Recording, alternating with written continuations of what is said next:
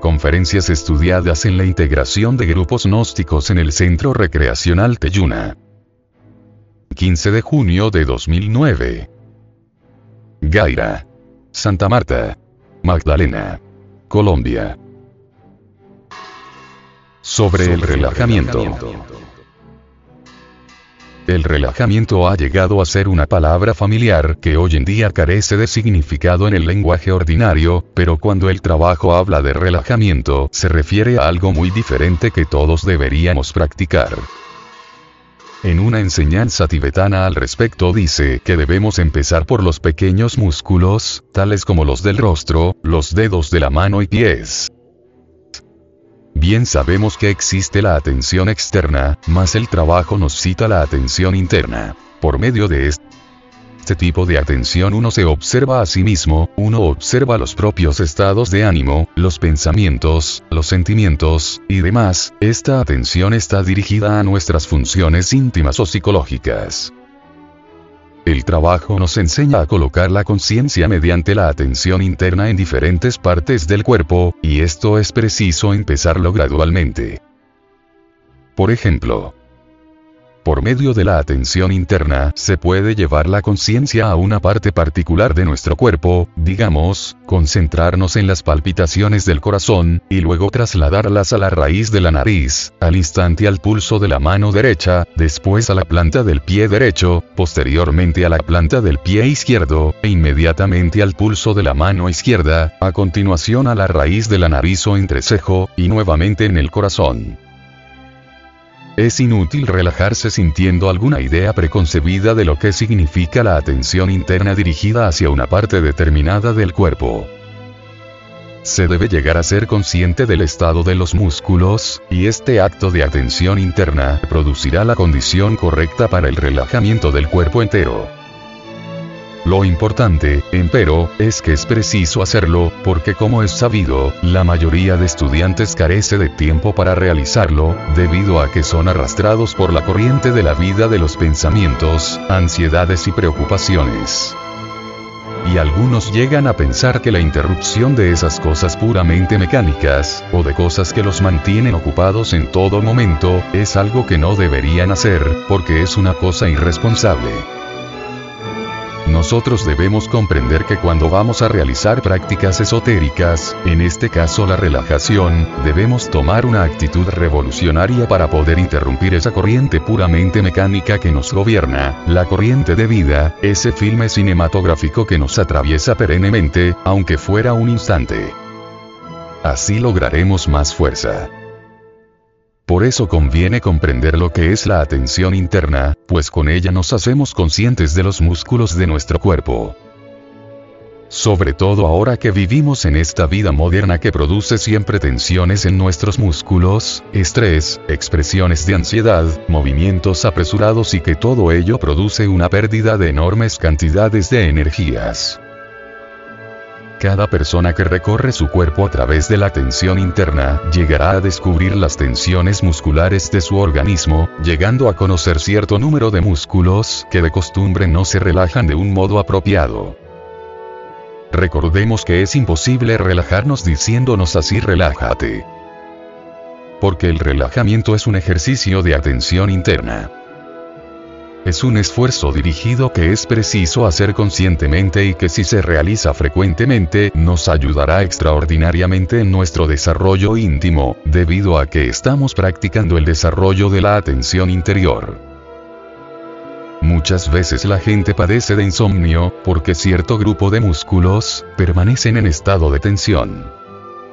Y así como en el centro intelectual existen contradicciones terribles, en el centro motor encontramos contradicciones musculares que agobian el cuerpo.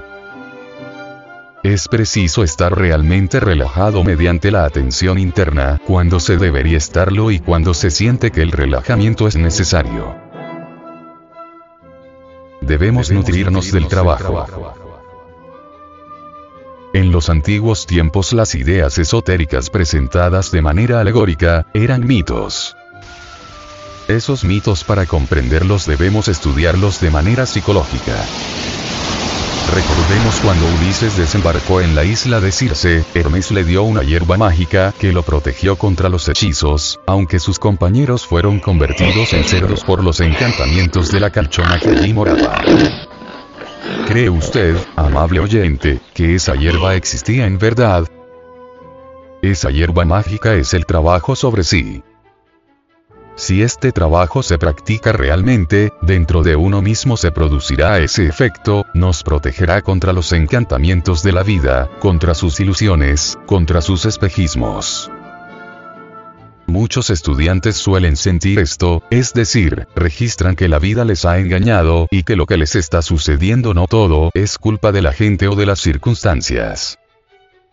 Empero, sin las ideas trabajo no hay una manera de comprender esa sospecha. Ahora, cuando alguien empieza a sentir que la vida lo está engañando, ha alcanzado la etapa en la cual el trabajo y sus ideas le pueden ser útiles. Quiere decir que su propia vida no puede ser entendida en sí misma, sino que exige las ideas trabajo para descubrir cuál es su rol en nosotros. El trabajo está bajo otras leyes que la vida. Sus orígenes no son los mismos que la vida. Si juzgamos el trabajo por lo que sucede en la vida, no lo comprenderemos. Aquí, en el trabajo, estamos estudiando algo que difiere de la vida.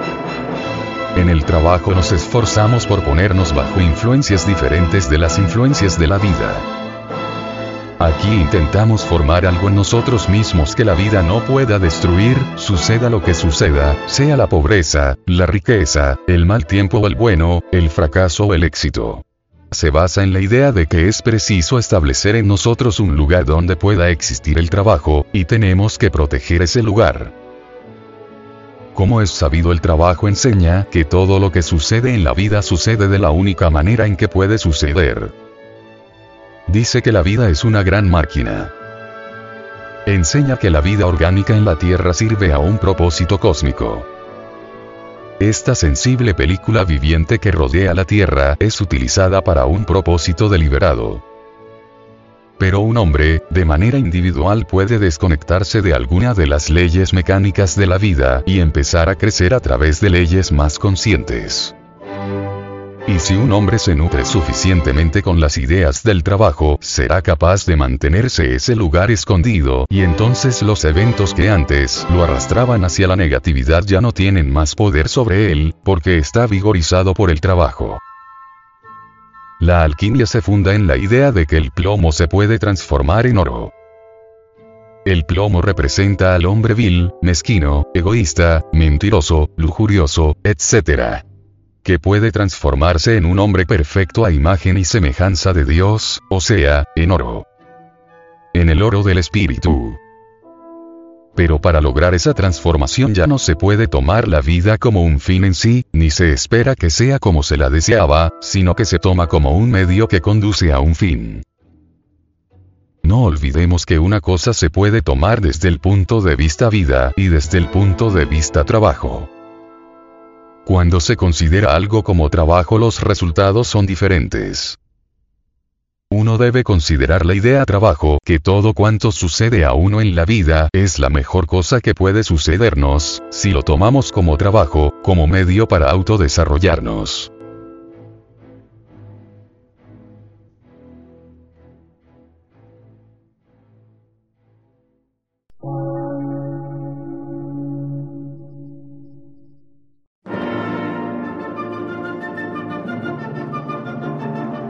Emisora, gnóstica, transmundial. Por una nueva civilización y una nueva cultura, sobre la faz de la Tierra.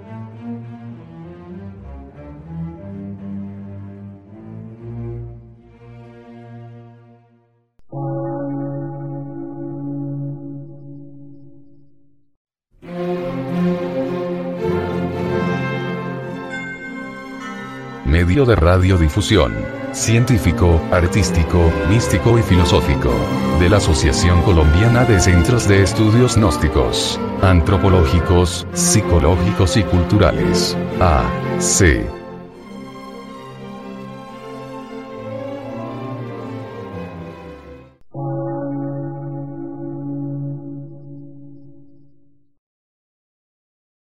Lectura en movimiento. Difusión sin fronteras.